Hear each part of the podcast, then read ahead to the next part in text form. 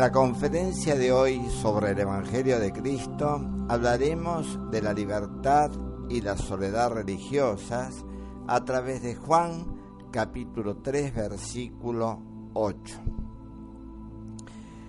El viento sopla de donde quiere y oye su sonido, mas ni sabes de dónde viene ni a dónde va. Así es todo aquel que es nacido del Espíritu. Comprender lo esencial es una ciencia y también un arte, porque el camino que conduce al cielo implica trascender todos los senderos.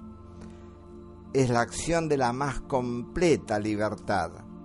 Solo entonces la vida se despliega y todo tiene su lugar. Aprender a fluir implica respetar y no transgredir el orden natural. O sea, ser uno con la mente cósmica y divina. Los seres humanos pudieron torcer el rumbo porque tienen libertad.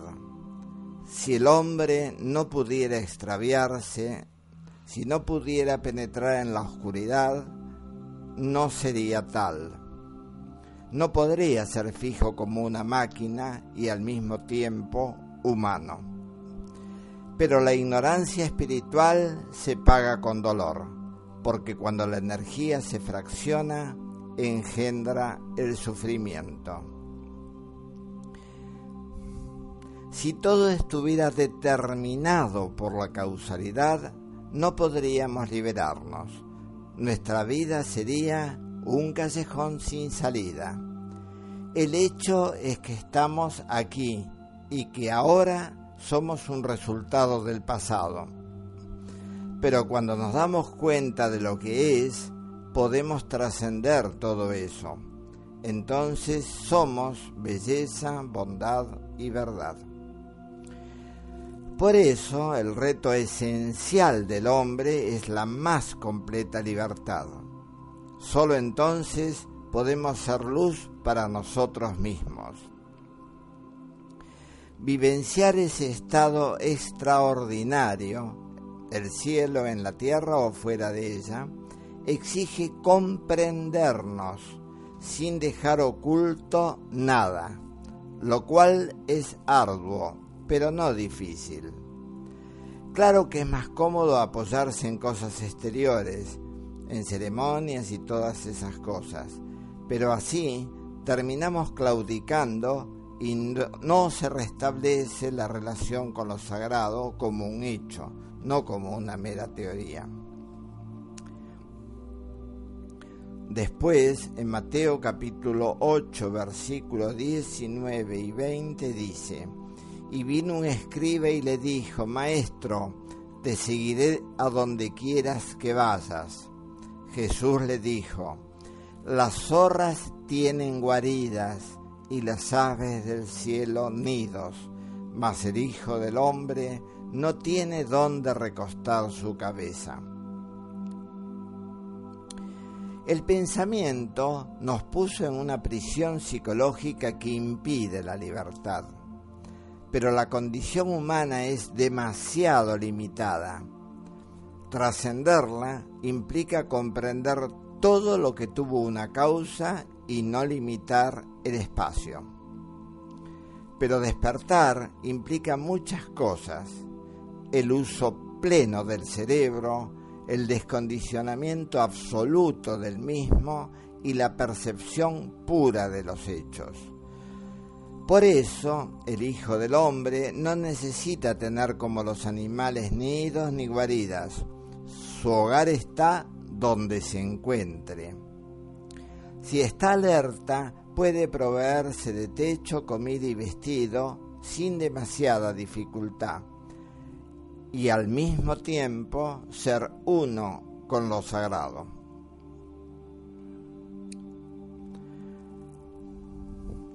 Luego, en Mateo capítulo 14, versículo 23, afirma, Despedida la multitud, subió al monte a orar aparte, y cuando llegó la noche estaba allí solo. El aislamiento egocéntrico no tiene ninguna relación con la soledad religiosa, que es un estado de unitotalidad. El primero nos separa de los demás, la segunda nos une a través de la compasión. Por eso es esencial aprender a permanecer con nosotros mismos. Es la parte fundamental del trabajo religioso. Pero si eludimos a las personas o nos negamos a establecer vínculos por temor a caer en el apego, no hemos comprendido nada, porque la vida misma es relación. Además, el aislamiento, al no plantearnos retos, nos hace caer en hábitos y eso es debilitante. Nadie puede retirarse del mundo. Desde el momento en que tenemos un cuerpo hay que estar en él. Es posible, sí, apartarnos a un lugar lejano, pero eso no resuelve nada. Nos va a faltar el espejo de la relación y nos engañaremos más fácilmente. Por lo demás, se puede vivir solo o acompañado. Eso no es lo más relevante, porque quien ama no se siente separado de los otros, la compasión trasciende todas las barreras. Lo esencial es no disipar la energía inútilmente. Cuando la preservamos, se vivencia la soledad religiosa, que es un estado de plenitud y de no dependencia. Solo desde ella es posible construir las bases de un mundo diferente. El hombre consagrado puede permanecer solo por una eternidad, pero a veces el designio profundo lo lleva a brindar sabiduría a los demás. Finalmente hablaré de la oración, el ayuno y la purificación a través de Marcos capítulo 11 versículos 24 y 25. Todo lo que pidiereis orando, creed que lo recibiréis y os vendrá. Y cuando estéis orando, perdonad si tenéis algo contra alguno, para que también vuestro Padre que está en los cielos os perdone a vosotros vuestras ofensas. Hay que tener cuidado porque el adorador suele ser lo adorado. Cuando somos íntegros no se precisa nada más. El estado crístico es el de la plenitud atemporal. La oración petitoria nos ata a la red de la causalidad. Lo esencial es descubrir por qué pedimos Después de todo, mendigarle a Dios también es una forma de exaltar el yo. Es como decir, quiero más cosas que las que tú deseas darme. Es una actitud dualística que nos separa de la vida. Quien pide puede ser que reciba, porque es como tocar una fuente desde la cual los deseos se concretan. Pero después hay que pagar por ello. Lo esencial es trascender el deseo. Después, en Mateo capítulo 6, versículo 9 a 13, dice, Vosotros pues orad así, Padre nuestro que estás en los cielos, santificado sea tu nombre, venga tu reino. Hágase tu voluntad así en la tierra como en el cielo. El pan nuestro de cada día, dánoslo hoy, y perdónanos nuestros pecados, porque también nosotros perdonamos a todos los que nos deben, y no nos dejes caer en tentación, mas líbranos del mal. Lo sagrado quizás sea innominable. Si le preguntásemos quién es Él, probablemente se vería forzado a decir eres demasiado insignificante para comprender lo inmensurable. Para llevar a cabo la voluntad de Dios tenemos que estar alertas y trascender la carga del pasado, porque la voluntad egocéntrica siempre es maligna. Es la inteligencia holística la que nos va mostrando qué hacer y qué no. Pero el movimiento debe florecer desde la quietud. El pan de cada día no es difícil de obtener cuando se lleva una vida simple. La austeridad, sin miseria ni dureza, nos lleva a no complicar la existencia inútilmente. Cuando hay riqueza interior, no se requiere demasiado, ni las necesidades básicas se transforman en psicológicas. Pero, ¿Cuándo es bueno guardar y poseer y cuándo es malo y se vuelve codicia, ambición y avaricia? Hay aspectos de la vida que requieren cierta previsión. Solo la sensibilidad y la compasión pueden trazar el límite de manera inteligente. ¿Existe algo, algo como el pecado? ¿Hay un orden universal que se viola con él? ¿Cuál es la esencia del desorden? Todo lo que produce una consecuencia dolorosa puede llamarse así. Hay una acción correcta para cada circunstancia y descubrirla es tarea religiosa. Pero no se puede generalizar porque hay que estar alerta a cada situación determinada. ¿Qué es una tentación? ¿Cuándo empieza y cuándo termina? ¿Es inevitable ser tentado? La vida siempre nos pone en situaciones en las cuales podemos tomar un rumbo equivocado. Pero cuando nos damos cuenta de los hechos tal cual son, no sucumbimos a ellas, porque tenemos la energía para superarlas. Existe un estado de conciencia en el cual no hay un volver atrás. Cuando la comprensión adquirió profundidad, la mente es firme, pero a la vez creativa y flexible. Por eso puede afrontar los retos bien. ¿Cuándo nació la maldad? No podemos saberlo. Quizá el pecado original haya sido engendrar el egoísmo, que es la esencia de toda oscuridad. Pero lo único importante es terminar con ella en nuestra vida cotidiana, que es la única que tenemos. La palabra mal tiene un cariz demasiado condenatorio digamos que es aquello que contradice el orden universal, aunque en cierto sentido forma parte de él, pero siempre va a engendrar sufrimiento. Tradicionalmente se lo personificaba como Satán, el tentador, el perverso, el engañador y el que nos conduce hacia el pecado. ¿Existe algo así? El mal es un hecho que hay que dejar en paz.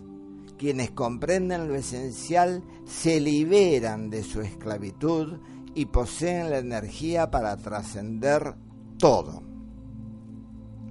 Pero es importante vigilar toda emoción fuerte para que no altere la paz de nuestro espíritu. Nada podemos hacer con la maldad acumulada en los miles de años del pasado. Ella se manifiesta ahora en guerras, delitos y otras formas de violencia. Sin embargo, al estar alertas, nada nos puede afectar en lo profundo, porque donde está el amor, el odio no puede existir. Esta es una ley santa.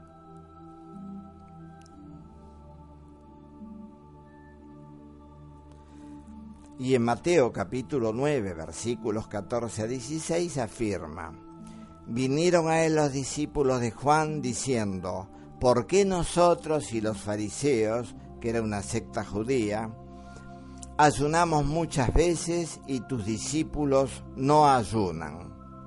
Jesús les dijo, ¿acaso pueden los que están de bodas tener luto entre tanto que el esposo está con ellos? Pero vendrán días cuando el esposo les será quitado y entonces ayunarán. Nadie pone remiendo de paño nuevo en vestido viejo, porque tal remiendo tira del vestido y se hace peor la rotura. El cuerpo debe ser cuidado con esmero, pero sin hacer una obsesión de ello. Debe darse la higiene, descanso de 7 a 9 horas, yoga u otra gimnasia buena y alimentación ovo-lacto vegetariana. El alcohol, el cigarrillo, las drogas, la carne y las heridas psicológicas pervierten su sensibilidad y lo deterioran prematuramente. La continua persecución del placer termina embotando el organismo pero las disciplinas severas y los ayunos prolongados lo debilitan. Ocasionalmente se pueden realizar ayunos breves, como por ejemplo saltear una comida cada siete, pero si comemos lo necesario, tampoco son imprescindibles, porque no se produjo ninguna contaminación. La gula es una de las grandes desgracias del mundo.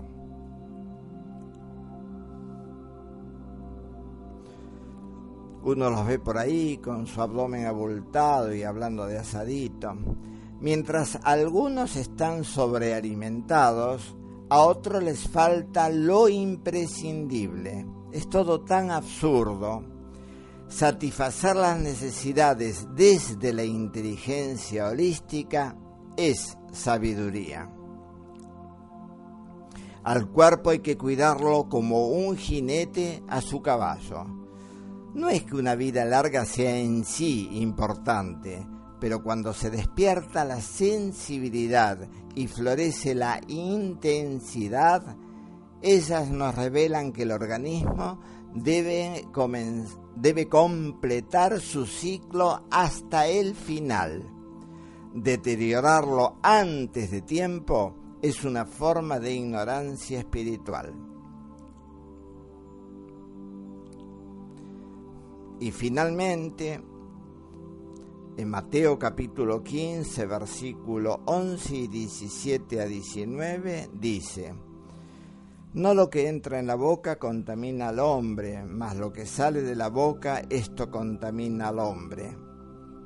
¿No entendéis que todo lo que entre en la boca va al vientre y es echado en la letrina?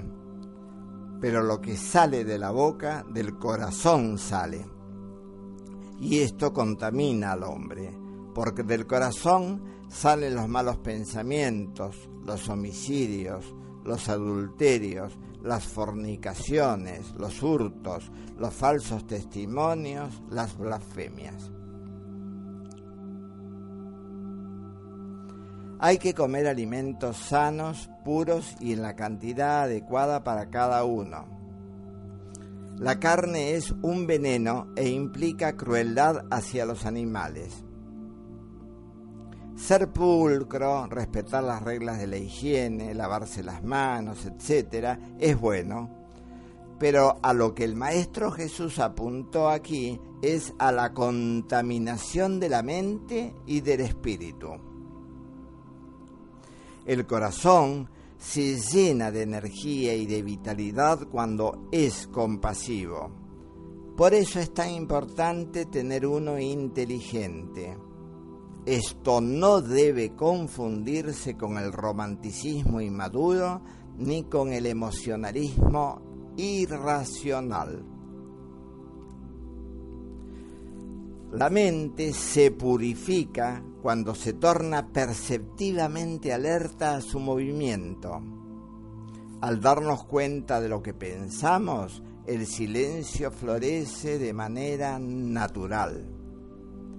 El cuerpo, la mente y el corazón tienen que estar en armonía. Si el organismo se convierte en un recipiente plagado de impurezas físicas y psicológicas, va a expresar lo que contiene. Se volverá impuro, obeso, embotado y estúpido. Por eso el hombre sabio se cuida y paralelamente hace el trabajo interior. Se vacía a sí mismo de toda forma de oscuridad, ilusión y maldad. Lo puro florece de manera natural al negar todo aquello que no lo es. Cuando nos purificamos y somos extraordinariamente sensibles, vislumbramos una salida para el hombre. La percepción autocrítica es fundamental en todos los campos de la vida. Lo que tiene una causa debe ser comprendido. El apego, el deseo, la crueldad y las diversas formas que adopta el pecado. Pensar es una manera de contaminar la mente. Existe un estado de gran intensidad que está más allá del pensamiento.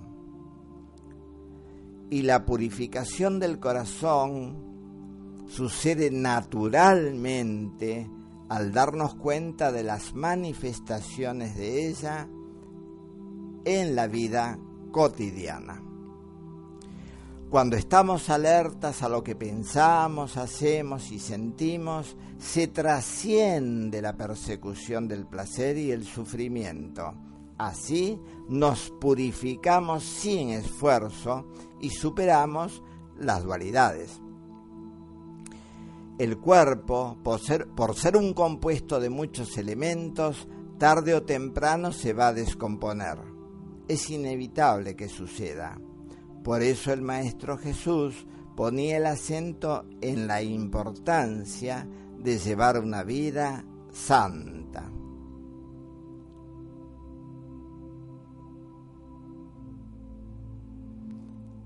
Queridos amigos, muchas gracias por escucharme y espero que esta conferencia les haya permitido florecer como seres humanos unitotales y vivenciar así la plenitud, porque la profunda insuficiencia psicológica del ser humano tiene que ser comprendida y así vivenciar lo sagrado, que es lo único que importa.